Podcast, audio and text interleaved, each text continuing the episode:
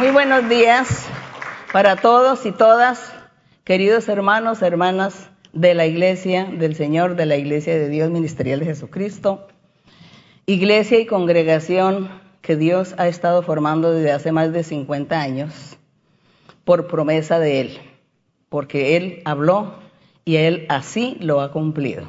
Y nos ha sostenido durante todos estos años aquí al frente de Él. Estamos en la presencia del Señor porque Él lo ha querido así.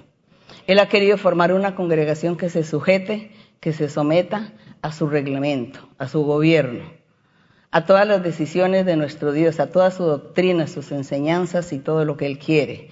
Y aquí estamos nosotros, uno, por, uno en uno dos en dos. Así ha sucedido que hemos llegado aquí a estar juntos, unidos por el poder del Espíritu Santo, unidos por el amor de Dios.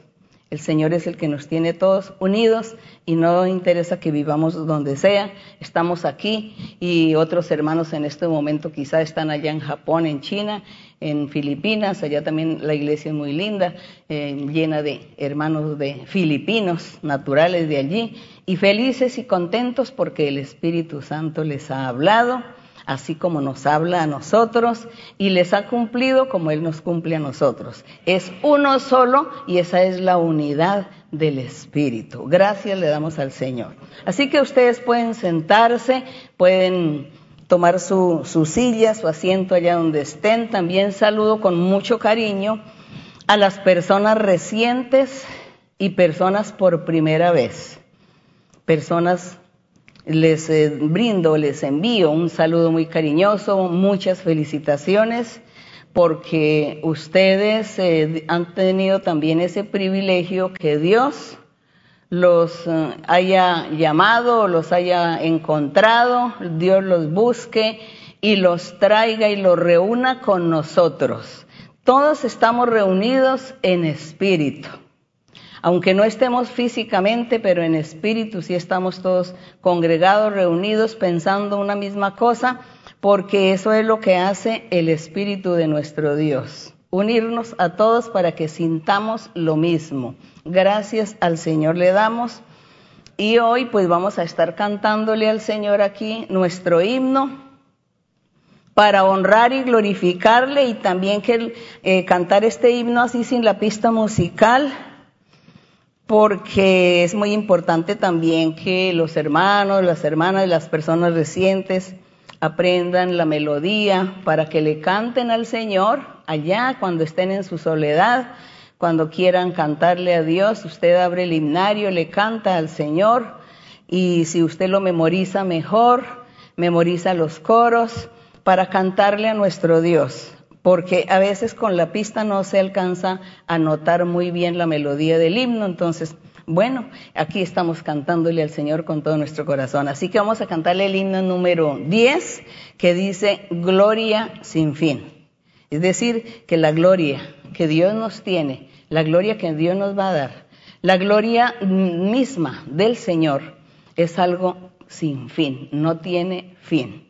Y nosotros aquí disfrutamos todos los días de muchas glorias por parte de nuestro Dios.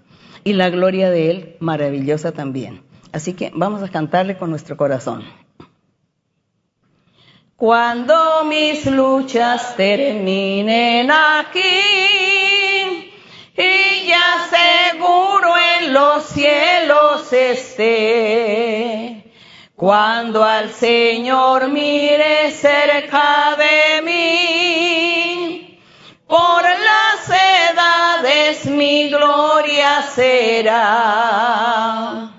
Esa será gloria sin fin, gloria sin fin, gloria sin fin.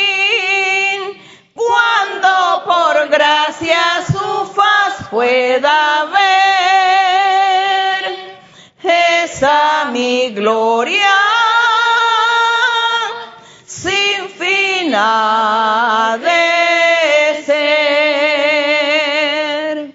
Cuando por gracia yo pueda tener eso cielos mansiones morada de paz y que allí siempre su faz pueda ver. Por mi gloria será. Esa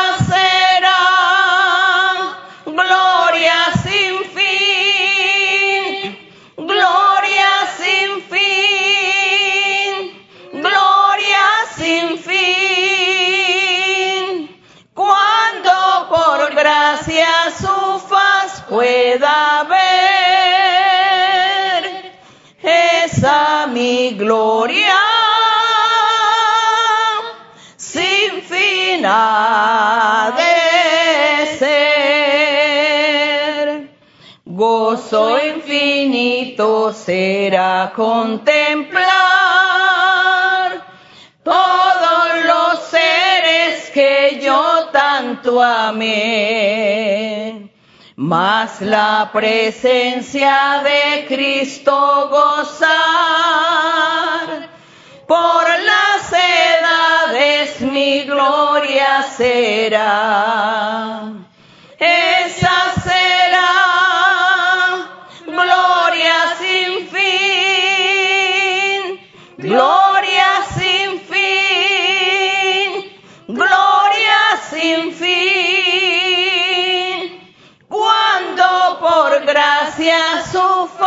Pueda ver, esa mi gloria sin fin de ser. Bendito y alabado nuestro Dios. La honra y la gloria sea para nuestro Dios que hizo los cielos y la tierra, nuestro creador y dueño, el dueño del universo, el dueño de la creación, ese Dios poderoso, ese ser supremo, un ser sobrenatural, un ser en espíritu y en verdad. Así como él, Señor Jesús, le enseñó a la samaritana, le dijo, a Dios hay que buscarle en espíritu y en verdad, porque Él es espíritu. Por eso nosotros no nos inclinamos ni nos dirigimos ante ningún objeto, porque Dios es espíritu. Cerramos nuestros ojos para no distraernos, para que podamos concentrarnos y no nos vamos a distraer, entonces cerramos los ojos, le cantamos a Dios, le oramos, le clamamos, le pedimos y estamos aquí siempre invocando el nombre del Señor. Y así ese Dios en espíritu está con nosotros, En- con ustedes allá, miles de personas que en este momento están conectados y aquí las personas que están a mi lado. Dios en espíritu está con nosotros, bendito y alabado el nombre del Señor. Y aquí entonces hoy vamos a, a seguir y a continuar con nuestra hermosa enseñanza sobre los dones espirituales. Pero como alguien me hizo una pregunta en estos días, debe ser una persona reciente. Me pregunta, dice, ¿y es que el bautismo con el Espíritu Santo o los dones espirituales es para toda la iglesia, es para toda la congregación o es para unos cuantos? Me pareció una pregunta interesante. Y hoy pues vamos a estar aquí rápidamente leyendo algunos versos para darnos cuenta que el Espíritu Santo es para todos, para toda la iglesia, para toda la congregación, es para todos los creyentes, hombres y mujeres que se conviertan a Dios. Es para ellos el Espíritu Santo. Lógico que las personas que no conocen de Dios, que nunca han leído la Biblia, no conocen de Dios, nunca han vivido experiencias con el Señor, sino que tienen di- diferentes religiones, profesan diferentes religiones y seguramente aquellas religiones de idolatría, bueno, bueno, religiones tradicionales. Lógico que estas personas no gozan del bautismo con el Espíritu Santo ni de los dones espirituales, porque para gozar de esos dones y de esta manifestación de Dios, tenemos que primero creerle a Dios, creer en el Señor, creer todos los parámetros que Dios nos dejó aquí escritos en la Biblia, aceptar esto y luego disponer nuestro corazón abandonando toda creencia, toda idolatría, toda tradición, toda costumbre que el hombre se inventó o la humanidad se ha inventado y entonces entregarnos al Señor para que asimismo Dios pueda darnos el bautismo con el Espíritu Santo de los dones espirituales. Todos tienen que recibir los dones espirituales. Así que esa es la, la respuesta para esta persona. Entonces nosotros rápidamente hoy también, como siempre, les pediré que me disculpen si nos demoramos mucho tiempo, pero es que el hermano Kevin me quitó minutos. Entonces él es culpa del hermano Kevin hoy. Joel 28. Vamos aquí en Joel 28. En Joel 2.28 rápidamente. Los que no encuentren, por favor, me escuchan, escuchen la lectura. Los que ya hayan encontrado está bien. Aquí en Joel 28, 2, 28, que él era un profeta en la antigüedad, profeta en el pueblo de Israel, profeta de Dios que Dios lo usó para hablar, para profetizar cosas del futuro. ¿Cómo sería ese futuro del pueblo de Dios? Del pueblo de Dios el pueblo de Dios al futuro tendría algo maravilloso, tendría la manifestación del Espíritu Santo. Entonces, yo así les cuento rápidamente que el pueblo fue destruido, allí en Jerusalén vino el rey Nabucodonosor con todo su ejército, arremetió contra Judá, contra Jerusalén, con el mismo pueblo de Israel y acabó con todo, destruyó el templo, la ciudad fue quemada, el templo fue derribado, incendiado y bueno, se llevaron todo para Babilonia, se llevaron los, los cautivos, algunos, el remanente que Dios tenía escogido lo fue llevado a, a Babilonia prisioneros. Y así eso sucedió porque Dios se había cansado, porque el pueblo fue necio, rebelde, pecaba y pecaba, entonces no se ponían al día con Dios y Dios los castigó de esta manera. Pero entonces Dios también había enviado sus profetas para que profetizaran que después de todas esas cosas del castigo y después que ya pasaran cierto tiempo en allá prisioneros en, en Babilonia, 70 años estuvieron, que ellos regresarían y que nuevamente la ciudad sería reedificada, el muro, el templo también, y que para eso y que después pasarían muchos años o muchos siglos, porque eso a eso le llama los postreros tiempos. Entonces, por eso es que aquí el profeta Joel profetizaba. Entonces, aquí el profeta Joel en el capítulo 2 está hablando sobre todo lo que Dios iba a hacer y después la misericordia que Dios iba a tener con el pueblo en aquella época. Y, por eso viene la promesa. En el capítulo 28, entonces, por eso dice, y después de esto, entonces después de esto era después que vino la guerra, que hubo el castigo, que murieron, que fue destruido todo, que fueron llevados prisioneros, que ya no había nada, que ya Dios nunca se volvió a manifestar con el pueblo que los dejó solos, que hubo ese gran castigo. Entonces, eh, dice que dice, y después de esto, entonces dice, yo voy a derramar mi espíritu. Pero es que después de esto eso pasaron muchos años. La historia, la historia dice que pasaron como 430 años y 70 que vivieron en Babilonia, entonces fueron 500 años. Así que Joel cuando profetizó, cuando él dijo, después de esto, eso pasaron 500 años. 500 años cuando llegó el Señor Jesucristo. Y vino el Mesías, el Salvador, y él prometió lo que voy a leer acá, él lo prometió. Y así es, por eso dice que después de esto derramaré mi espíritu sobre toda carne. Y él dice, y después de esto entonces derramaré mi espíritu sobre toda carne. Y toda carne significa sobre hombres y mujeres. Y profetizarán. Entonces aquí está diciendo que todos iban a profetizar todos iban a profetizar. Vuestros hijos, vuestras hijas, los ancianos, los jóvenes, todos recibirían ese poder del Espíritu Santo. Pero eso fue después de esto que pasó, que pasó 500 años, vino el Señor, el Señor trabajó, duró 33 años, trabajó tres años manifestándose Dios y después dice, me voy y ahora el Espíritu Santo viene y estará con ustedes.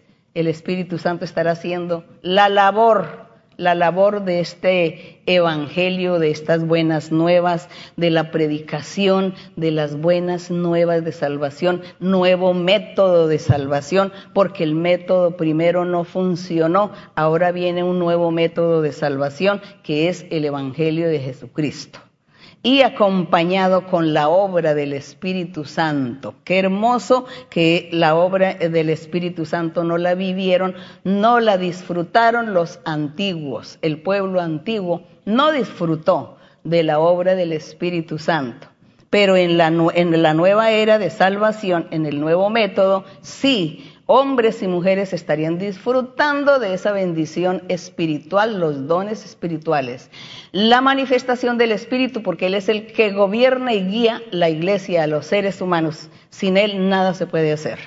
Entonces, gracias a Dios, aunque pasaron tantos años, fueron 500, pero el Señor también cumplió su promesa aquí en Marcos 16. Pasemos aquí rápidamente Marcos 16, sin perder Corintios 14, claro sin perder Corintios 14. Marcos 16 dice el Señor Jesucristo. Entonces pasaron los 500 años y ya estaba el Señor Jesucristo predicando y ya el Señor también iba a subir al cielo a su gloria, de donde él había venido, él volvía a subir. Pero él dejó instrucciones en 16, 15 y el, 10, y el verso 16. Capítulo 16, verso 15 y 16. Los que no hayan encontrado, escuchen la lectura. Dice, y les dijo el Señor Jesucristo, Él ya estaba listo para ascender, para ir al cielo nuevamente. Id por todo el mundo, le dijo a todos sus apóstoles, id por todo el mundo. Mire que Él no les dijo, solamente prediquen en el territorio de Israel. Él no les dijo eso. Prediquen en el territorio de Israel. No, les dijo en todo el mundo. El nuevo método de salvación ha sido para todo el mundo. Ahora todos tienen derecho de ser salvos, tienen derecho de la vida eterna, tienen derecho de las bendiciones de Dios, tienen derecho de andar con Dios. Id por todo el mundo y predicad el Evangelio a toda criatura, a todos los seres, hombres y mujeres. Y el que creyere, en el verso 16, y el que creyere y fuere bautizado, será salvo pero el que no creyere. Y las señales, entonces dice, y les voy a dejar señales para que ustedes sepan y entiendan y comprendan que es, ha llegado el momento, ha llegado la verdad a su vida y para que nadie los vaya a engañar, para que ese enemigo que está ahí latente no los engañe, les voy a dejar unas señales, unas pruebas para que ustedes se aferren a esas señales. Entonces dice el 17, y estas señales seguirán a los que creen. En mi nombre echarán fuera demonios y hablarán nuevas lenguas, hablarán lenguas angelicales, lenguas celestiales, lenguas dadas o, o idiomas dado por el Espíritu Santo. Estas lenguas no se está refiriendo a francés, inglés, alemán, sueco, italiano, portugués, eh, bueno, no se está refiriendo al japonés, al chino, no se está refiriendo estas lenguas a esos idiomas. Esos idiomas que yo menciono son idiomas humanos, naturales de la gente, de la humanidad, pero las lenguas angelicales vienen de parte de Dios. Y eso se necesita un don para poder interpretar esas, esas lenguas. Entonces el Señor les dijo, estas son las señales. Hablarán nuevas lenguas. Así que el que me preguntaba, ¿es para unos o es para todos? Porque algunos casos, alguien me decía, es que solamente es el pastor, allá en mi iglesia donde yo asisto, solamente es el pastor el que habla lenguas y solamente es el pastor el que profetiza, nadie más. Eso es incorrecto, porque es todos. Aquí ya lo, lo, que hemos leído dice que es para todos, todos tienen derecho de hablar lenguas angelicales o idiomas angelicales y todos tienen derecho a recibir los dones espirituales que ya hemos estado analizando estos últimos domingos. Que les quede muy claro, mis queridos hermanos, a los que se, el Señor tiene, ha llamado para ser maestros y maestras de la palabra de Dios, para que usted refuerce en su enseñanza, su aprendizaje, y también para las personas recientes que aprendan para que se enamoren de Dios y vengan con nosotros también a disfrutar de estas bendiciones espirituales. Bendito el nombre del Señor. Entonces aquí ya podemos ver que estas lenguas angelicales fue esa promesa que Dios dijo para los postreros días. ¿Y qué decimos aquí en Hechos 1, por ejemplo? ¿Qué decimos aquí de, Hechos 1 o, 2, creo? Cuando, en, en Hechos 2, cuando dice que vino el Espíritu Santo, que vino el Espíritu Santo, dice aquí en Hechos capítulo 2 que vino el Espíritu Santo y que todos estaban, había hombres y mujeres en el aposento alto, había hombres y mujeres. Dice aquí en, el, en Hechos 1.14, dice, todos estaban perseverando unánimes en oración y ruego y estaban las mujeres. Estaba también María, la madre de Jesús, sus hermanos de Jesucristo también. Y todas estaban allí orando en el aposento alto, cuando de repente vino el Espíritu Santo, vino como un estruendo del cielo, vino como si fuese un terremoto, como si fuese un temblor, como si fuese una tormenta eléctrica de relámpagos, truenos. Así vino el Espíritu Santo y dice que todos estaban allí orando, alabando a Dios y comenzaron a hablar en otras lenguas, es decir, en lenguas angelicales o en idiomas angelicales, como, como ustedes pueden entenderlo mejor y dice que hablaban en otras lenguas según el Espíritu Santo les daba que hablase a cada uno. Pero eran todos, ahí no estaba hablándole solamente ni siquiera los doce apóstoles, sino todos los 120 había ese día reunido. Los apóstoles eran doce once. Y entonces ahí se reunieron y había 120 personas, hombres y mujeres. Las mujeres también recibieron el Espíritu Santo, las mujeres también recibieron los dones ellas también profetizaron. Entonces era para todos, estaba cumpliendo lo que Joel en los postreros días derramaré y entonces todos profetizarán, todos, los jóvenes, los ancianos, todos. Vemos que es para todos esta promesa, no es solamente para el pastor que está en el púlpito, es para toda la congregación que tienen, es el deber de recibir el Espíritu Santo. Así que nosotros hoy, después de la enseñanza, orar y pedirle al Señor para que todos reciban, todos reciban el bautismo con el Espíritu Santo, reciban dones. Lógicamente, aquellos que tienen en su corazón eh, la sinceridad y la disposición para seguir el camino de Dios. Entonces, eso es lo que dice aquí, que, que el Espíritu Santo llegó a todos y que todos recibieron y aquí, y por aquí hay un verso donde dice que Pedro, después Pedro se levantó y predicó un mensaje y le enseñó a todos los que estaban escuchando ese día, escucharon el estruendo, el terremoto, el temblor y todos fueron a ver qué había pasado. Y Pedro se levantó y empezó a predicar el mensaje de las buenas nuevas de salvación, a predicarles el Evangelio. Y dice que después él comenzó desde Adán a predicarles desde Moisés, predíquele la palabra hasta ese día, hasta el Señor Jesucristo, hasta el Mesías, y dice que cuando todos escucharon, dice que ellos comenzaron a, preguntarle a Pedro, ¿qué haremos?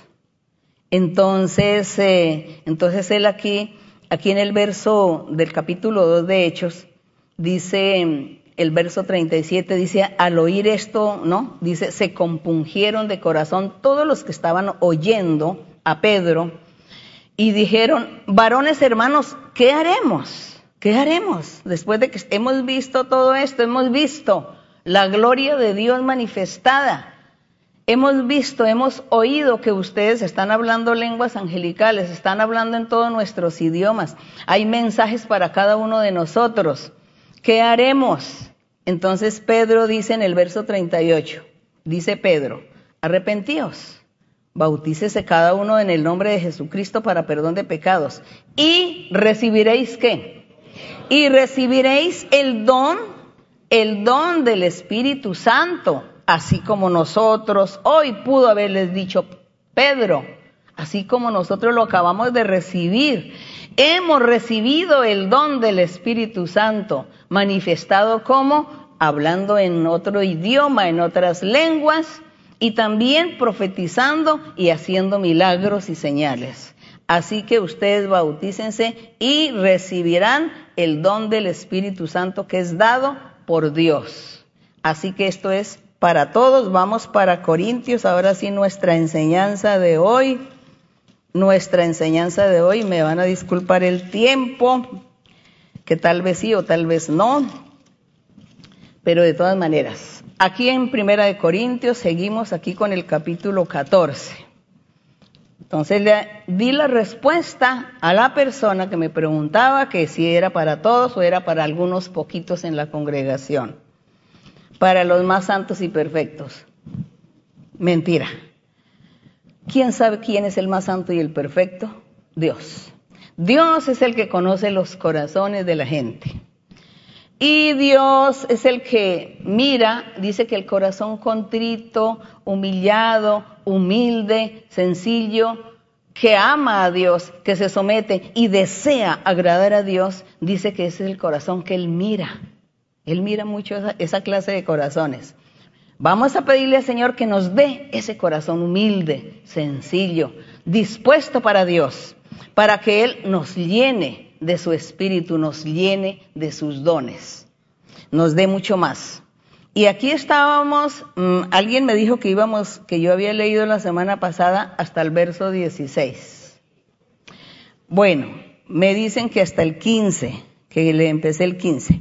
Pero antes de leer el 15, me salté, la semana pasada yo me salté un verso, en el verso 3. En el verso 3 yo lo salté y me parece importante porque me han preguntado sobre ese verso, donde el apóstol Pablo estaba diciendo, hay que seguir el amor. Dice, seguid el amor y procuren los dones, pero principalmente profeticen. ¿Por qué? ¿Por qué es que el apóstol Pablo se preocupó tanto porque el don de la profecía era tan importante en la iglesia?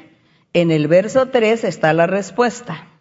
El apóstol dice que el que profetiza, dice que el que habla lenguas, pues habla para sí mismo y para Dios. Pero el que profetiza le está hablando a la congregación, a los hombres y a las mujeres, niños, ancianos, les habla a todos y ahí es donde Dios le está dando un mensaje a estas personas. Entonces dice, el que profetiza habla a los hombres, es decir, hombres y mujeres. Recordemos que esta palabra hombres en el idioma español, para que la gente no se ofenda, en el idioma español no se necesita decir hombres y mujeres, solo con decir la palabra hombres, ahí están incluidas las mujeres también. Como cuando en español se dice Dios hizo al hombre, entendemos que Dios hizo a los hombres y a las mujeres, pero en el español es esta palabra se llama genérica y significa las dos cosas. En otros idiomas sí hay que diferenciar hombre y mujer es eso. Entonces, para que la gente no se ofenda, porque a veces se ofenden por simples detalles que no tienen tanta importancia. Entonces, aquí cuando dice el apóstol, dice, el que profetiza habla a los hombres, pero para que nadie se ofenda, diría yo, el que profetiza le habla a hombres y a mujeres. ¿Para qué? Para edificación, que nosotros ya vimos que era edificación. Ya sabemos que es edificar nuestra vida espiritual. Entonces, cuando alguien me da a mí una profecía, como cuando yo recibí mis primeras profecías, yo empecé a edificar, me edifiqué espiritualmente y comencé a crecer espiritualmente. En mis primeras profecías, cuando me daban a mí, me decían, eh, usted es muy fuertecita de genio, me decían así. No, un temperamento fuerte, su, su genio. Entonces, a Dios no le agrada. Yo reía de la vergüenza que me daba con el que estaba profetizando. Pero por dentro decía, Señor, tú tienes la razón, esa es la verdad. Pero yo trataré de cambiar. Y me propuse, me propuse a cambiar. Y todas las veces que, tenía el momento de la ira, me acordaba de lo que el Señor me había dicho. él, me dijo que no, él me dijo que yo no debo ser así. No, no voy a ser así, no, no, no. Enmudezco, me callo, me voy. Me voy corriendo, salgo por allá a respirar aire puro, a mirar otras cosas. Y ya, quiero agradar a Dios, quiero agradar a Dios. Y yo me iba y salía. Y no hablaba y cerraba mi boca y no hablaba. Así era lo que yo hacía. Cuando Dios vio eso en mí, que yo me esforzaba por cambiar, Él me cambió. Gloria al Señor. Él me ayudó. Él me ayudó y me quitó eso con tanta facilidad. Bueno, entonces eso se llama edificar la vida espiritual. Mi vida espiritual comenzó a crecer. Comencé a, superarme en algo, en un defecto. Y Dios entonces, eso me, alegró mucho y me sentí feliz. Eso se llama edificar nuestra vida espiritual. Entonces aquí dice, el que profetiza le habla a hombres y a mujeres para edificación. Entonces la mujer viene triste a la iglesia, viene con un rencor hacia alguien porque, bueno, en su vida familiar tiene problemas, obstáculos con su familia o con su pareja, y viene llena de dolor, de rencor, mm, se siente engañada, se siente de todo y viene triste, amargada, con deseos de, de quitarle la vida a la otra persona, ¿no? Y viene y alguien le impone manos y le da profecía y le dice, deja esa ira que sientes contra tu pareja, que porque tu pareja te falló, te sientes engañada, te sientes traicionada y tú quieres hacer esto y quieres hacer lo otro. No, no, no, deja eso, no pienses así. Yo te voy a dar la felicidad, yo te voy a ayudar y voy a cambiar todo para que sean felices.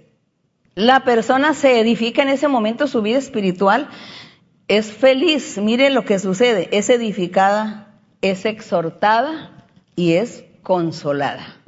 Recibe todos estos tres elementos, los recibe a la vez. Dice, el que profetiza es para edificación, exhortación y consolación.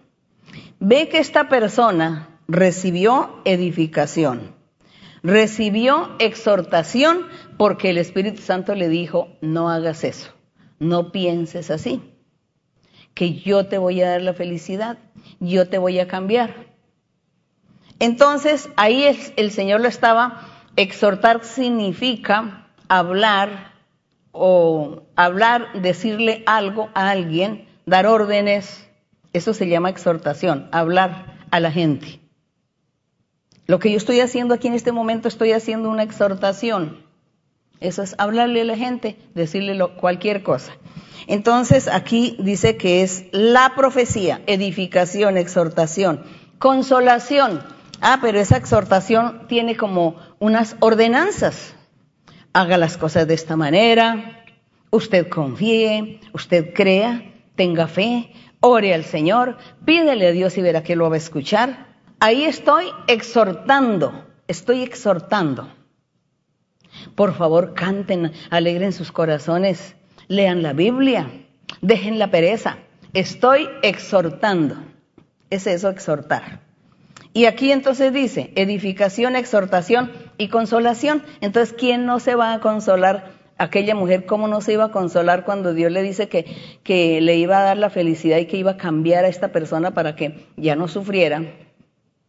Y así muchos casos que conozco en la iglesia que el Señor le decía, yo voy a cambiar a, ese personaje, pero tú también tienes que disponer tu corazón y ser muy sincera y yo te ayudaré. Y la persona entonces comenzó a orar y, a confiar en Dios y a esperar en el Señor. Y cada vez que su pareja hacía algo al contrario que le, dolía tanto, iba y se arrodillaba y le pedía, Señor, mira lo que está haciendo, mira, se fue, mira, está por allá em, siéndome infiel, engañándome, Señor, mira que me hace sufrir, mira todas las palabras que me dijo, me insultó, me dijo muchas palabras eh, obscenas, me ofendió, Señor.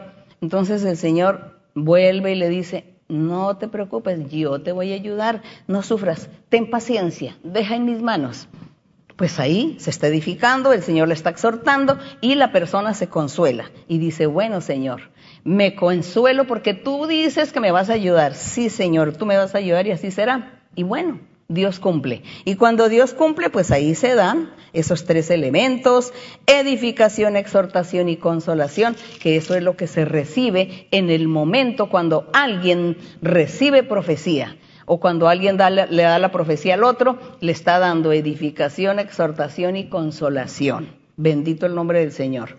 Bueno, ya no quedó ese verso por fuera porque ustedes ahí mismo me, me hicieron el reclamo. Bueno, pero gracias.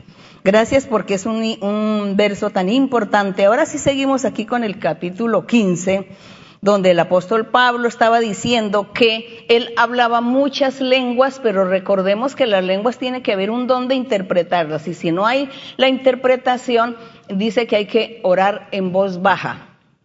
Entonces nosotros oramos en voz baja. ¿Cuándo es cuando nosotros eh, hablamos lenguas? Cuando estamos orando cuando estamos alabando al Señor, vienen las lenguas. Y en los cultos de enseñanza que se hace, hay cultos de enseñanza que se hace el día miércoles, jueves y domingo, son los cultos de enseñanza.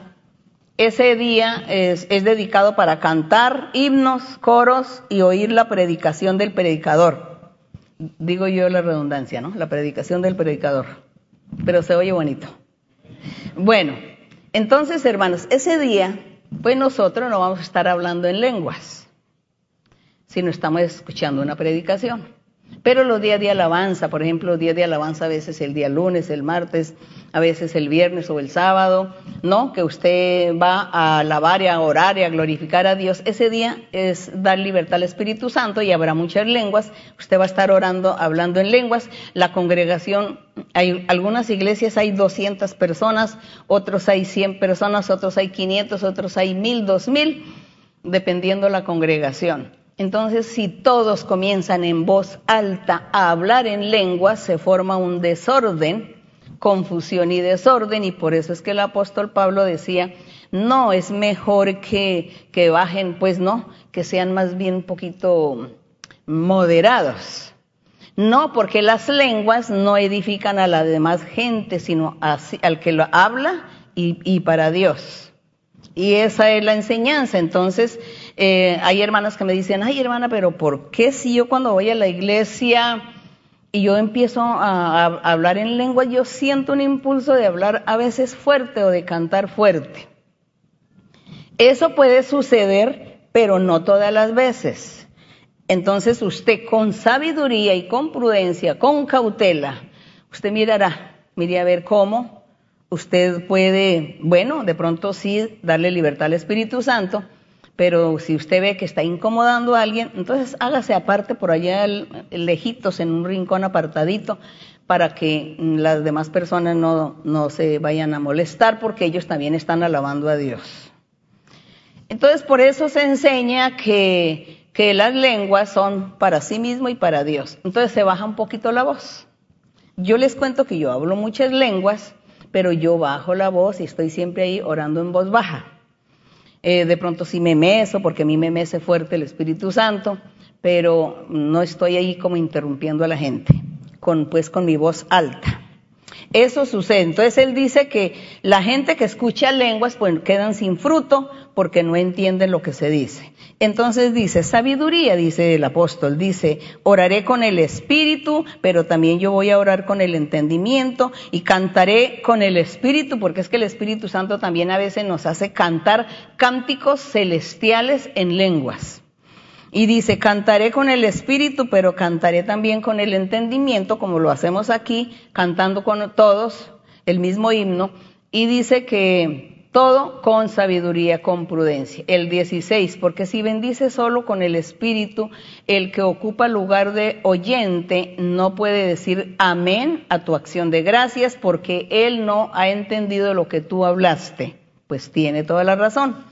El 17, porque tú a la verdad bien das gracias, pero el otro no es edificado. Entonces el 18, dice Pablo, yo le doy gracias a Dios que hablo en lenguas más que todos vosotros. Bueno, el apóstol Pablo se había dado cuenta que él hablaba más lenguas que los demás. A lo mejor yo también diré lo mismo porque es que yo hablo demasiadas lenguas, muchas lenguas, yo puedo durar tres o cuatro horas hablando en lenguas. Entonces, hasta que me canso y hasta que ya, ya no daba más, antiguamente yo daba rienda suelta y le daba libertad al Espíritu Santo y eso duraba tres horas, cuatro horas ahí arrodillada hablando en lenguas, cantando en lenguas y yo veía que venía la gente, me levantaban y me sentaban por allá en una banca. Eso hacía. Después ya dije, ay, bueno, hermoso es porque uno no se da cuenta, uno no siente. Pero entonces si uno lo hace con tanto escándalo y, y que la gente, no, pues estamos aquí interrumpiendo a las personas, eh, pues hay que ser sabios, muy sabios. Yo cuando les cuento esto, yo no lo hacía delante de toda la congregación. Había por ahí unas 10 personas cuando eso me sucedía. Pero ya cuando la iglesia empieza a crecer, ya hay que ser uno más sabio en todo y más bien trabajar los otros dones espirituales. Bueno, y las lenguas para uno mismo. Yo les digo que yo cuando hablo lengua digo, Señor, tú existes. Tú existes porque ¿quién es el que me hace aquí que se me enrede mi lengua. ¿Quién es el que hace que yo no pueda hablar mi idioma natural? Es porque existes. Tú eres un Dios real. Y yo le digo al Señor, tú eres real, Señor. Y como eres real, voy a aprovechar para decirte muchas cosas, para pedirte muchas cosas. Eso hago. Bien. En el verso 18 dice, eh, no, el 19, el 19 pero en la iglesia, dice Pablo que dice, yo le doy gracias a Dios que yo hablo muchas lenguas, pero en la iglesia o en la congregación, porque la iglesia se llama es la congregación. Recordemos que la iglesia es la congregación. La iglesia no es el templo físico, ¿no? Nosotros le, al templo físico a veces para poder orientarnos o para que la gente se guíe, se oriente, uno dice la iglesia. Pero realmente la iglesia es la congregación, son los hombres y las mujeres que buscan a Dios, incluyendo niños y ancianos. Entonces, en la iglesia, dice Pablo, cuando yo estoy en la congregación, predicando, enseñando, imponiendo manos, pues yo no voy a ir a hablar en lenguas, él dice. Dice, yo prefiero, dice en la iglesia yo prefiero hablar cinco palabras con mi entendimiento para enseñarle a los otros o a la congregación que diez mil palabras en lengua angelical o lengua desconocida sin que no sabemos la interpretación o lenguas angelicales. Él decía que era mejor hablar que nos entiendan con la doctrina y no pues tan diez mil palabras angelicales que solamente edificaría en mi vida mía y, la, y para el Señor estaría alabando al Señor, pero nada más. Entonces él dice, sabiduría ante todo, prudencia ante todo. Pero eso sí, cuando tú vayas a las alabanzas, cuando tú vayas a alabar al Señor en las noches, a la oración o allá en tu vivienda, te entregas a la oración, te entregas a la alabanza al Señor, si lo puedes hacer, eso sí, dale libertad al Espíritu Santo para que hable lenguas. No hay problema. Puede hablar todas las lenguas que quiera, no hay problema. En el verso 20 dice, hermanos, no seáis niños en el modo de pensar, sino sed niños en la malicia, pero muy maduros en el modo de pensar. Entonces, en el modo de pensar, en el modo de actuar, de proceder, debe existir en nosotros mucha madurez. Pero para la malicia, que es la maldad, hacer maldades, pensar maldades, maquinar muchas maldades, a hacerle a la gente, a involucrar a la gente en la maldad, en lo malo, en las mentiras, en el engaño, en el fraude, en el robo, eso dice que en eso tenemos que ser como niños, porque en los niños no hay esa maldad, esa malicia. En el corazón de un niño no hay maldad, no hay malicia, no hay eso. El, niño no es rencoroso, no odia. El niño no, no, va a ir a desearle la muerte a alguien y a ir a mentirle a una persona para dañar la reputación de alguien. ¿Eso qué es lo que es un niño? Entonces dice, como los niños ustedes tienen que ser para la maldad, para la malicia, para el pecado. Sea como un niño, pero muy maduro en tu manera de proceder, de actuar. Eso sí, maduro. El 21. En dice, la ley está escrito en otras lenguas y con otros labios hablaré a este pueblo y ni aún así me oirán, dice el Señor. Eso está en Isaías capítulo 28, 11 y 12. Que Dios habló por el profeta Isaías que para los postreros días, para el futuro, dice en otras lenguas, es decir, las lenguas angelicales, es decir, el don de la profecía, las visiones y los sueños que Dios usó, usa para hablarle a la humanidad, a la gente, a los creyentes, a la gente que quiere, están interesados en buscar a Dios. Dice que esos son otras lenguas, dice, en otras lenguas y con otros labios, es decir, con los labios de cualquier hombre y cualquier mujer. En la antigüedad Dios exclusivamente hablaba a través de los profetas o la profetisa porque había mujeres profetizas también. Pero Dios hablaba exclusivamente, era por ellos. Pero aquí cuando el Señor dijo, y es que para el futuro yo voy a, a toda carne, todos los seres, todos, hombres, mujeres, ancianos, niños, jóvenes, todos van a tener el Espíritu Santo, todos van a profetizar, todos van a tener sueños, visiones. Habló de esa promesa maravillosa que era todos. Y luego cuando Pedro le, pues, le, preguntan a Pedro, ¿y nosotros qué haremos? Dice, pues arrepiéntanse y bautícense y verá que van a recibir el don del Espíritu Santo y ustedes también van a estar hablando en lenguas angelicales y estarán profetizando y hablándole a la gente como nosotros lo estamos haciendo ahora. Entonces aquí es lo que el apóstol Pablo dice que así decía Isaías, en otras lenguas y con otros labios. Hablaré a este pueblo el Señor decía a este pueblo como si fuera al pueblo de la antigüedad que estaba viviendo en el momento. No, era al pueblo futuro. Al pueblo futuro.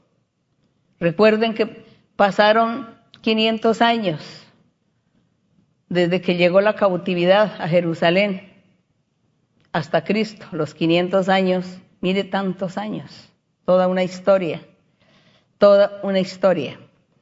Y y dice que, que el Señor estaría usando o hablando más bien a la gente, al pueblo, a su pueblo. Pero mire cuál era su pueblo, cuál fue el pueblo del Señor después de, del Mesías, después del Salvador, después de Cristo, cuál fue el pueblo de Dios. Pues el pueblo que él comenzó a, a formar con su predicación, predicación que inició con Juan el Bautista y luego el Señor Jesucristo continuó y luego los apóstoles, ese pueblo que comenzó a formarse y que vino el Espíritu Santo y los llena, todos los reviste de poder, los reviste de respaldo, de talento, de capacidad, el Espíritu Santo viene y les da todo, les da la profecía, les da la lengua, les da todos los dones y les dice, comiencen porque el pueblo empezó de nuevo, un pueblo nuevo. Por eso mm, Isaías cuando profetiza acá en el capítulo 28, cuando dice, en otras lenguas y con otros labios hablaré a este pueblo, pero ya era el pueblo nuevo, porque el Señor Jesucristo cuando les habló al pueblo antiguo, no le creyeron. No le creyeron, sino que lo, lo llevaron a la cruz a morir. Fue condenado a muerte por haber predicado una religión diferente, según ellos. pero nunca se dieron cuenta que era Dios manifestándose.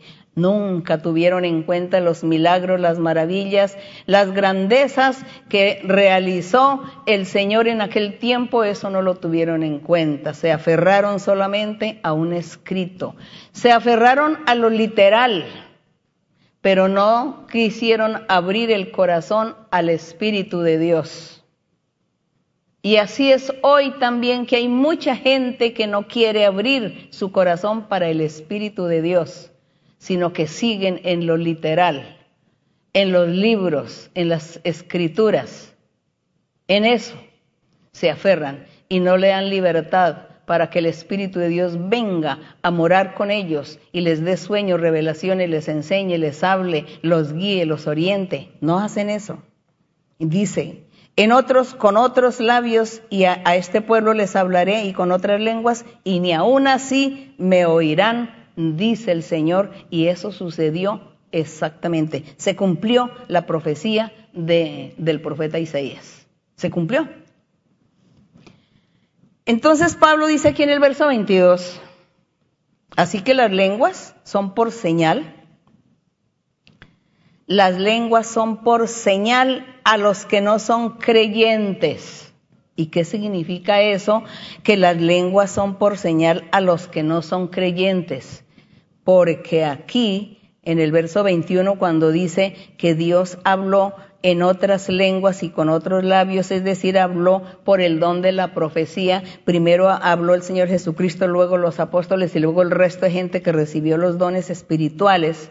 Y comenzó Dios a hablarle a la gente a través de los dones espirituales, a través de sus profetas también, porque hubo, hay profetas también después de Cristo que ellos ya no están predicando la venida de un Mesías, porque ya él, vino, entonces ahora los profetas del Señor, los profetas que el Espíritu Santo está, ha estado levantando desde aquel entonces, son profetas que van a profetizarle, a hablarle al corazón de un hombre y una mujer que se arrepienta y que busque a Dios. Esas son las profecías de esos profetas. Mientras que en la antigüedad los profetas eran para profetizar el futuro, viene el Mesías, viene el enviado de Dios, viene el Espíritu Santo, viene el pueblo nuevo, viene el Evangelio, viene esto, viene aquello.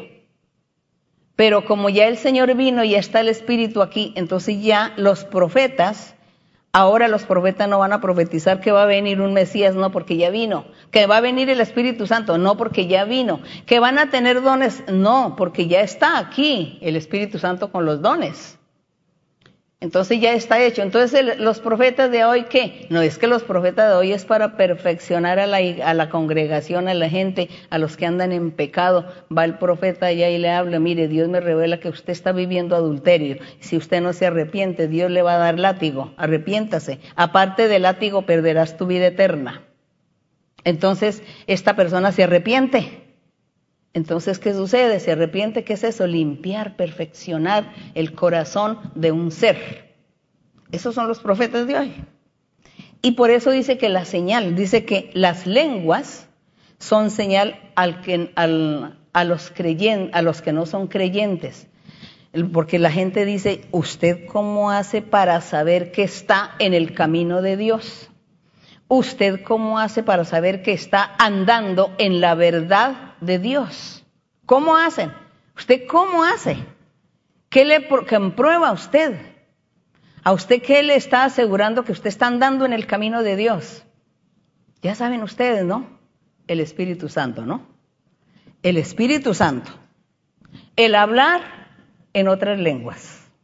El tener el don de la profecía para profetizarle a la gente lo profundo de su corazón.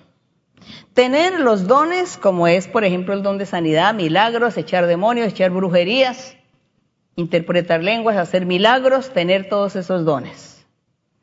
Como yo he visto que todos esos dones se han, manifestado en mi congregación, en el lugar donde Dios me dijo que nos reuniéramos porque Él iba a estar ahí con nosotros, y he visto que eso se ha cumplido, entonces eso me hace creer que yo estoy andando en el camino correcto. Y como hablamos en lenguas, porque nosotros hablamos en lenguas, eso me hace creer que estoy andando en el camino correcto. ¿Usted en su iglesia ya, en su, en su iglesia hablan en lenguas? No. Allá en su iglesia tienen el don de la profecía y hay milagros y señales, hay cambio de vida, la gente cambia, la gente vive una vida santa, recta. No. Entonces usted no está andando en el camino, porque usted necesita una señal, necesita la señal para usted saber si está andando en el camino que es o no. Y por eso, las lenguas son por señal, no a los creyentes, sino a los incrédulos.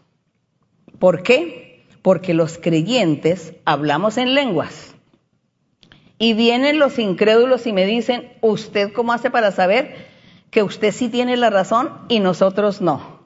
Entonces yo le digo, ¿ustedes hablan lenguas? No, no hablamos lenguas. Y le digo, nosotros sí. Entonces, ¿sí ve? Estamos en lo cierto. Tenemos la razón. Dios, está, estamos en el camino que es, porque hablamos lenguas. Ustedes no hablan lenguas. Entonces, esa es la señal. La señal, las lenguas son por señal, no a los creyentes, sino para los no creyentes. Entonces, el que no es creyente dice, oye, ellos hablan en lenguas y nosotros no. Entonces, ¿qué vamos a hacer? No, pues me arrepiento, voy a buscar a Dios y me voy a unir con ellos porque yo sí quiero hablar en lenguas. Bueno, eso ya es la decisión de la gente, ¿no? Y dice que la profecía, dice, pero la profecía, ¿no? Vuelvo a leer el verso. Así que las lenguas son por señal, no a los creyentes, sino a los incrédulos, que ya lo expliqué. Pero la profecía, el don de la profecía, no es señal para los incrédulos sino únicamente para los creyentes.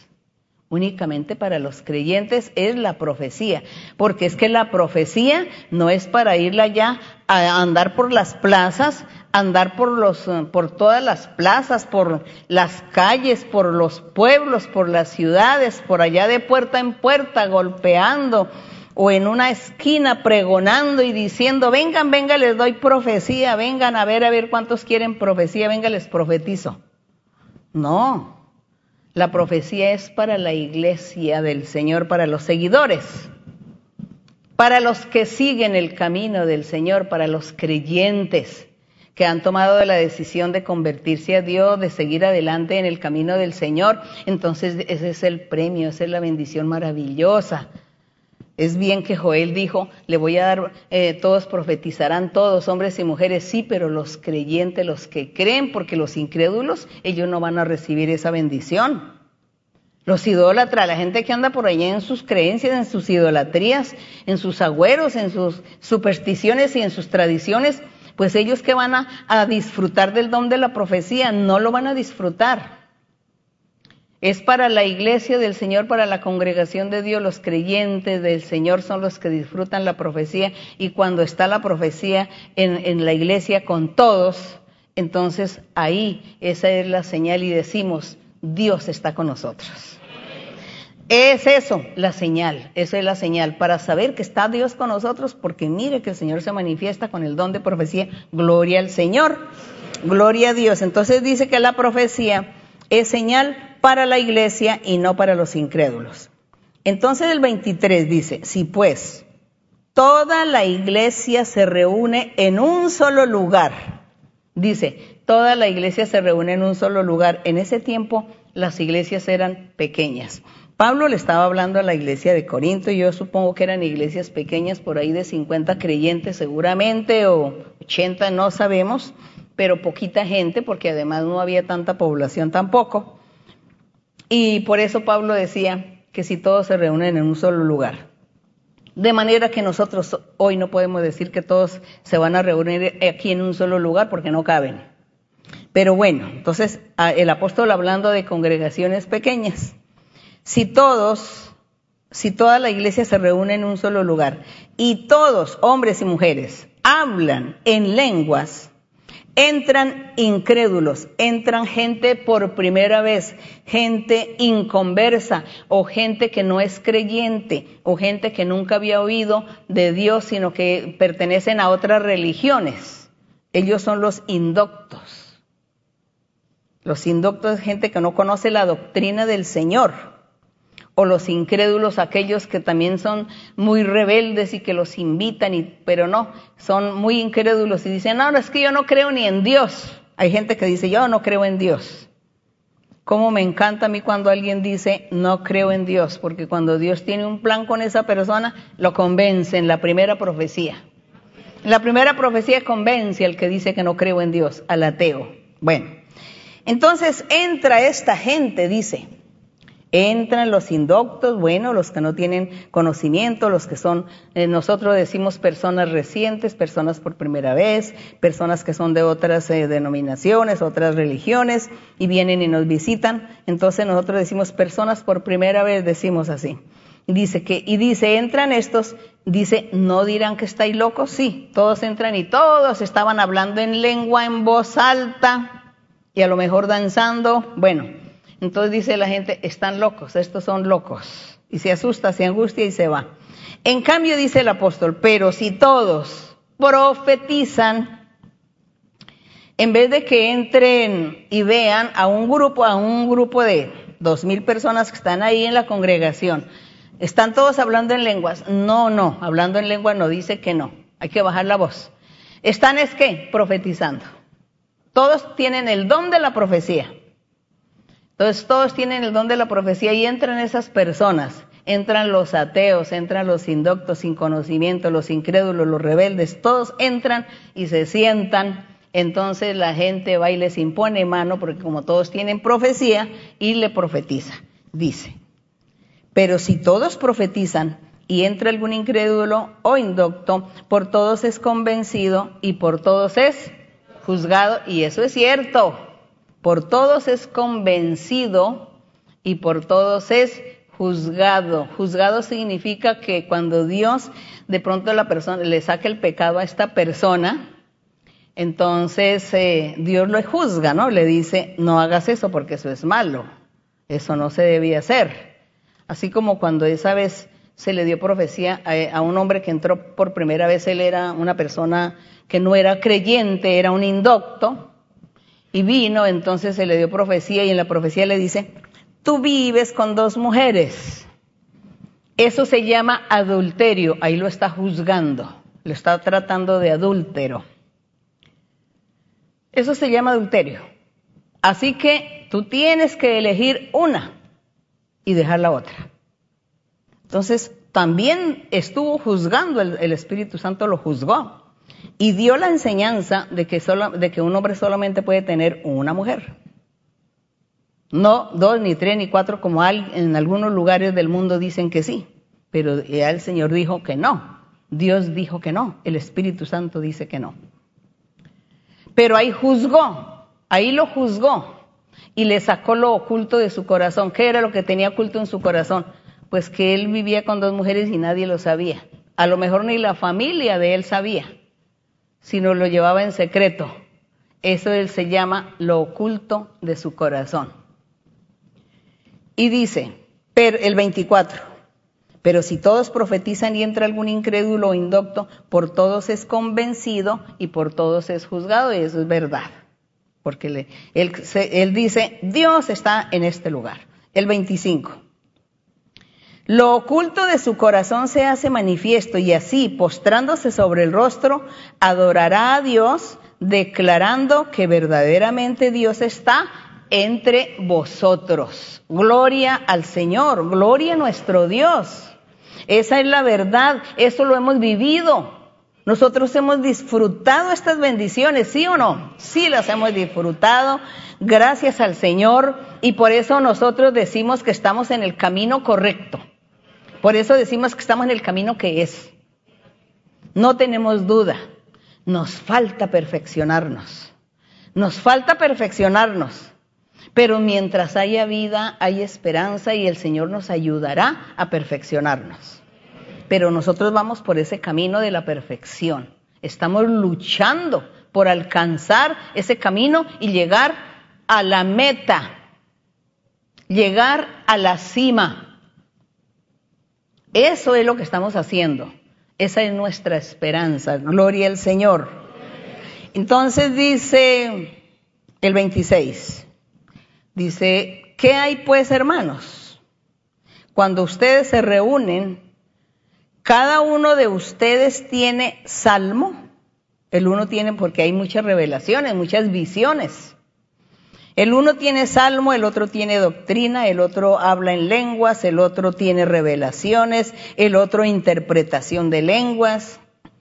Todo debe hacerse para edificación, todo con moderación, con sabiduría, con prudencia, para que todos sean edificados y no haya desórdenes en la iglesia, no se forme un desorden en la iglesia. Entonces el 27, si habla alguno en lengua extraña, sea esto por dos o a lo más tres y por turno, esto les daba, les daba a entender que, que si había intérprete en la iglesia, que entonces alguno hablara en, en lenguas en voz alta para que el que interpreta escucha e, e interpretara lo que el Espíritu Santo estaba diciendo. Pero que si no hay intérprete, era mejor o es mejor eh, hablar en voz baja, ¿no? Estamos hablando, por ejemplo, aquí la enseñanza, pero en los días de alabanza no, porque usted puede en, voz baja seguir orando y seguir hablando en lenguas, porque aquí dice que se calle, pero esto es hablando de cuando es la, un culto de enseñanza. Pero aquí la gente, si está en un día de alabanza y habla lenguas, pues baje la voz y siga hablando en lenguas.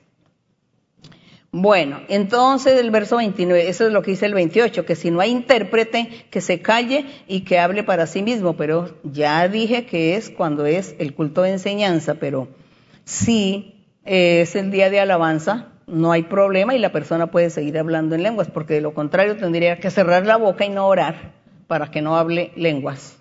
Al decir calles, entonces yo, callarme es que yo estoy en la alabanza, yo hablo lenguas, bajo mi voz. Y si me quiero, no quiero hablar lengua, entonces me callo, no oro. No, pero yo tengo que seguir orando porque esa es mi felicidad. Entonces tengo que seguir hablando en lenguas. Sabiduría ante todo, ¿no? Sabiduría ante todo. El, miren, hermanos, aquí nos habla de otro grupo de personas. Aquí habla de otro grupo de personas. Aquí en el verso 24 dice que todos, que si todos profetizan, ¿no? Dice, si todos profetizan, está hablando de todos los creyentes que profetizan o que tienen el don de profecía. Aquí en el 29 habla de otro grupo de personas, que son los profetas, que es diferente al don de profecía. Y en el verso 29 dice, asimismo los profetas hablen dos o tres y los demás juzguen. Entonces, como pueden ver, hay dos grupos.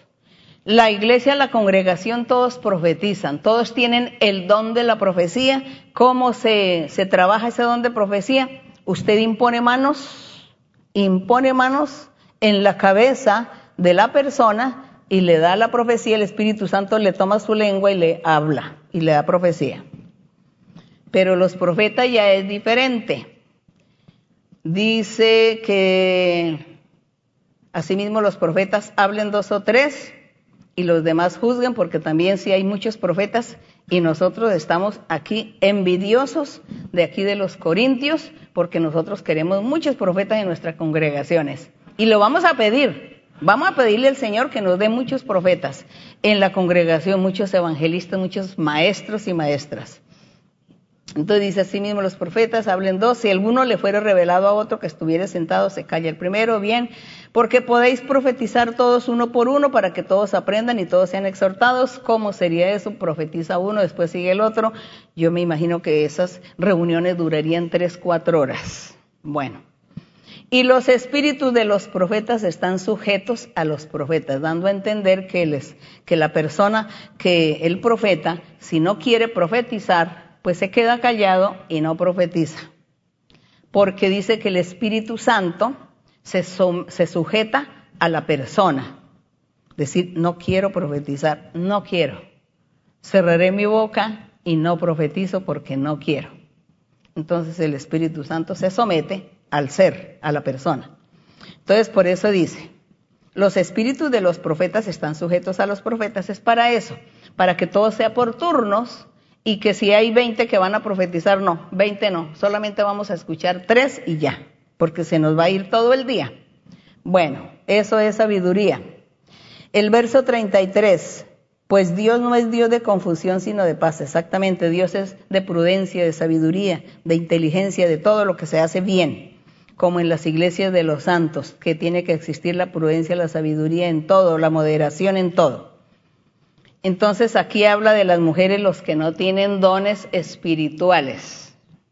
Las mujeres que no tienen dones espirituales, que no han recibido los dones espirituales, les decía el apóstol que como esa era la costumbre judía, ¿no? En la antigüedad las mujeres, en la costumbre judía en la antigüedad la mujer era discriminada, la mujer no tenía voz ni voto, ni arte, ni parte, ni ningún derecho, nada. El Señor Jesucristo fue el que vino a darle libertad a la mujer. El Señor Jesucristo es el que vino a dar libertad, que dice que hombres y mujeres todos estarían creyendo en el Evangelio. Hombres y mujeres recibirían los dones espirituales, tendrían, eh, serían también profetas, profetizas que a propósito aquí en, en, Hechos habla que Felipe, el evangelista, tenía sus cuatro hijas que tenían el don de la profecía o eran profetizas, dice, entonces ya Dios comenzó a darle a las mujeres también, a sacarlas a la luz, a la sociedad. El Señor hizo eso, pero lógico que en ese en aquel tiempo tenía que ser todo paulatinamente, no podía ser de un día para otro. Miren ustedes que la sociedad va cambiando, todo va evolucionando y todo es paulatino. Eso no es de un día para otro. Eso se va llevando mucho tiempo, se va llevando hasta que poco a poco pasan los años, los años y las cosas empiezan a cambiar. Entonces, asimismo, el, el apóstol en ese tiempo no podía ir a cambiar las costumbres y la cultura de la antigüedad en cuanto a las mujeres, e irla a cambiar de un día para otro. Tenía que ser prudente y sabio. Y en su prudencia y en su sabiduría, el apóstol lo que vio aquí era que si las mujeres no tenían dones, seguramente dice, vuestras mujeres callen, aquí en el 34, vuestras mujeres callen en las congregaciones, no es permitido hablar, sino que ejerzan, estén sujetas. Esas congregaciones eran grandes asambleas que ellos hacían. Estén sujetas como también la ley lo dice. Pero si entre estas mujeres había una que fuera profetiza, pues ella tenía que también profetizar le era permitido profetizar. Y si entre estas mujeres había una que tuviera los dones espirituales y que Dios le dice hay que ir a imponer mano y a, profetizar, pues hay que hacerlo. Pero él estaba hablando era de pronto mujeres que no tuvieran todavía dones, no, no tenían nada, entonces no era a la espera. Entonces les decía, es mejor que sean prudentes y no intervengan dejen que sean los dones espirituales. Pero entonces nosotros vemos que Dios sí comenzó a usar a las mujeres. El mismo apóstol Pablo habla mucho de las mujeres que le ayudaron a él. Muchas mujeres le ayudaron a él y decía que todas ellas habían trabajado con ellos hombro a hombro, es decir, que tenían los dones. Tenían los dones que Dios le da al hombre, se los da a la mujer también. Y nosotros, hermanos, para la muestra un botón, dice la gente en Colombia para la muestra un botón. ¿Por qué el Señor me tenía aquí a mí como a los entre 7 y 8 años darme un sueño a mí? Yo sin conocer Biblia, sin saber de religiones, sin saber de nada, yo solamente pensé que la religión tradicional era la única en el mundo, era lo que yo había oído, había conocido, y a esa edad soñé con el Señor Jesucristo, no lo soñé como lo muestran en la idolatría, en cuadro o en pintura o en crucifijos, yo no lo soñé así, soñé un hombre vestido con una túnica blanca, con sandalias, como con una corona, eso fue como lo vi a él. Y yo soñé que, y él me hablaba y él me decía, ayúdeme a escoger las almas para el reino. porque el Señor me va a decir a mí como mujer que le ayudara? Si él, si él hubiera Mm, dicho, hubiese, dicho el Señor, es que yo a las mujeres no las voy a usar jamás. Entonces, ¿por qué me llama? ¿Por qué me hace ese llamamiento? Me dice, ayúdeme a escoger las almas para el reino, para el reino. Y luego yo veo mi trayectoria de vida y yo veo cómo fue que yo conocí la Biblia, cómo yo llegué a conocer lo de Dios, porque yo nunca entendí cómo todo lo que Dios me ha hablado y me ha dicho se ha cumplido al pie de la letra hasta el día de hoy. ¿Cómo puedo dudar de Dios, ¿cómo puedo dudar? ¿Y cómo puedo si yo he visto las maravillas y los milagros que Dios ha hecho usándome a mí? Entonces, hermanos, ¿cómo vamos a decir que Dios no usa a las mujeres? Dios las usa. Que el apóstol Pablo aquí menciona en algunos versos que la mujer no, que la mujer no le permito que enseñe. Sí, pues seguramente una mujer que no tenía dones, y que a lo mejor que tenía alguna esposa, alguna mujer con sus hijos pequeños, que tiene que estar en su casa criando a sus hijos primero, lógico. Pero que, que, se vaya a discriminar la mujer, eso no es así. El Señor Jesucristo le dio dones, dice que los dones fue para todos, hombres y mujeres. Y ahí hay un verso aquí en la Biblia que habla que dice que Dios no mira eh, ni, ni, que el esclavo, ni el siervo, ni el libre, ni hombre, ni mujer. Él no mira nada que si es extranjero o no es extranjero. Mira es un corazón, un corazón que le sirva, que sea sincero con Dios. Entonces todo esto hay que aclararlo porque hay muchos eh, cristianos, religiones cristianas que dicen leer la Biblia y discriminan a las mujeres, que las mujeres no valen nada, que es un cero y que las mujeres no sirven. Pero entonces se contradicen porque entonces lo que Dios nos ha dado a las mujeres y lo que nos ha... Entonces, ¿qué es eso? Entonces, ¿está Dios equivocado? Dios no se puede equivocar jamás. Nosotros somos los equivocados que no sabemos, no sabemos interpretar la palabra. Así que los que tengan dones y los que tenían dones, porque en ese tiempo ya había dones, entonces evangelista que eh, este, este evangelista que tuvo sus cuatro hijas que eran profetizas, entonces el que, que hubiera hecho, no, no, no, llevar a las cuatro hijas a una mazmorra que se escondan porque las mujeres no tienen derecho. El Espíritu Santo les da los dones, ¿qué podían ellos hacer? Pues orar y, trabajar. Y dice que él tenía sus cuatro hijas que eran profetizas y allí llegaba toda la gente y ellas oraban y les daban profecía a las personas. Entonces a las mujeres también Dios les da los dones y les hace llamamiento. Eso, pero aquí cuando él dice que las mujeres, asimismo que, que se callen, está bien, no tenían dones, no, todavía no habían recibido nada, pues entonces que estuvieran en silencio, escuchando y aprendiendo. Bien, y dice que si querían aprender, que le preguntaran a su marido entonces allá en la casa, pues estaba hablando de mujeres casadas, porque mire que hay mujeres solteras también. Entonces las solteras, ¿dónde quedan? ¿A quién le preguntan? Porque no tienen marido, y aquí dice que entonces le pregunté en casa a su marido. Así que hermanos, nosotros tenemos que ser inteligentes y tener lógica y poder darle la interpretación a los versos sabiamente y no ir literalmente a interpretar, porque ahí nos equivocamos. Si vamos a decir literalmente, entonces este verso se contradice, porque ¿cómo así que pregúntale en casa a su marido y las que son solteras o las que son viudas que no tienen esposo, entonces ¿a quién le pregunta? Entonces, como pueden ver ustedes, se necesita sabiduría, se necesita lógica para la interpretación, porque si no, si nos ponemos a interpretar literal, entonces nos vamos a equivocar mucho. Serían muchos errores que eso es lo que la gente hoy vive de todos estos errores y por todos estos errores y malas interpretaciones, por eh, interpretar literalmente la Biblia, por eso es que hay miles de religiones. Pero nosotros estamos siendo guiados por el Espíritu Santo, por el Espíritu de Dios y sus dones espirituales, bendito el nombre del Señor. Entonces dice, si el 37, si alguno se cree profeta o espiritual, reconozca que lo que yo les estoy escribiendo son mandamientos del Señor, está perfecto. Dice, el que no quiera creer, pues ignore las cosas.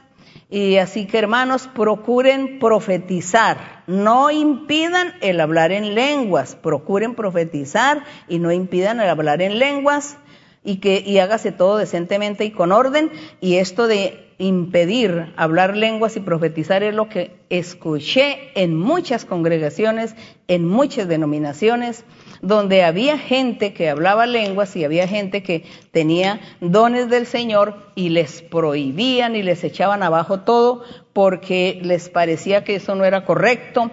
Y por eso entonces Dios no podía manifestarse porque la gente se había vuelto materialista todos materialistas, ambiciosos, y si había un creyente sincero, Dios le daba lo espiritual, pero él solito no podía hacer nada porque sus dirigentes que estaban aquí al frente en el púlpito se lo impedían. Entonces Dios lo que hacía era más bien esperar. Esperar y nosotros que empezamos a pedirle a Dios lo que leímos y descubrimos aquí en la Biblia y a pedirle a Dios, Señor, si tú vives, si tú eres el mismo ayer y hoy por los siglos, ¿por qué esto no se manifiesta hoy también con nosotros si tú eres el mismo? Y el Señor dijo, sí, yo soy y yo les voy a dar. Y los que buscan lo espiritual, les daré lo espiritual.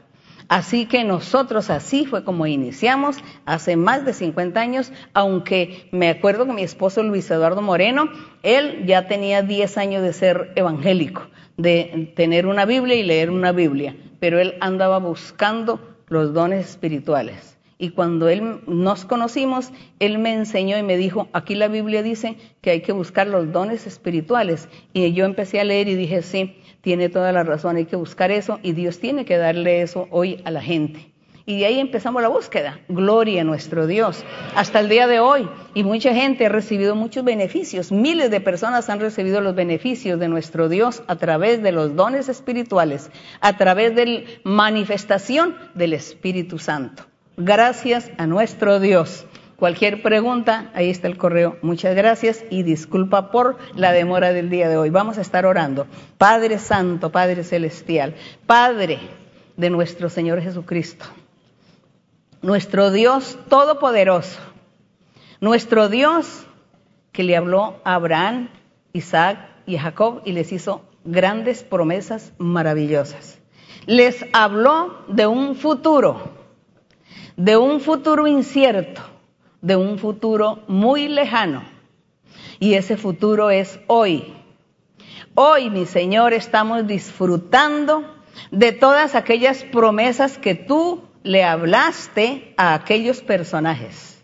Tú les los condujiste a ellos por el camino, por el camino que ellos deberían andar. Y así ellos caminaron contigo y cumplieron con su trabajo, con su deber, con aquel mandato, con aquella misión que tú les encomendaste.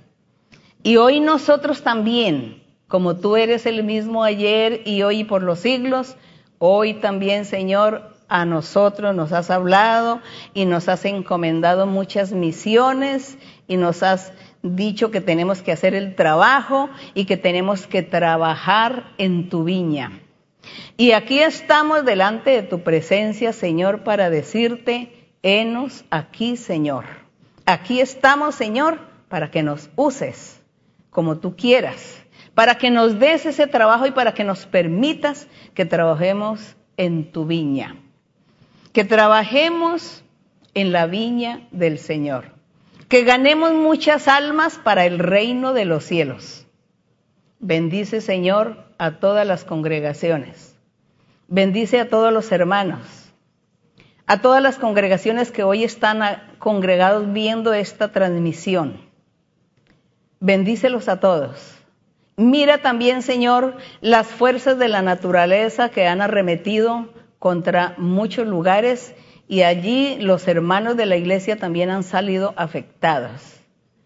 Padre Santo, esa es una pregunta pero nosotros respetamos tu voluntad, Señor. Seguramente, Señor, cuando tú permites que nos venga algún mal, un dolor o un sufrimiento, seguramente es un llamado de atención que tú nos estás haciendo porque en algo te estaremos fallando. Y por eso tú nos envías este llamado de atención.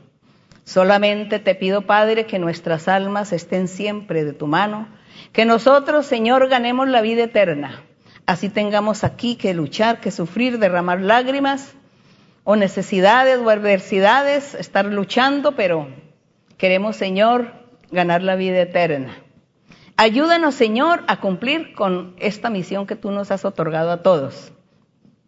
Ayúdanos y manifiéstate, Señor. Manifiéstate con los dones espirituales.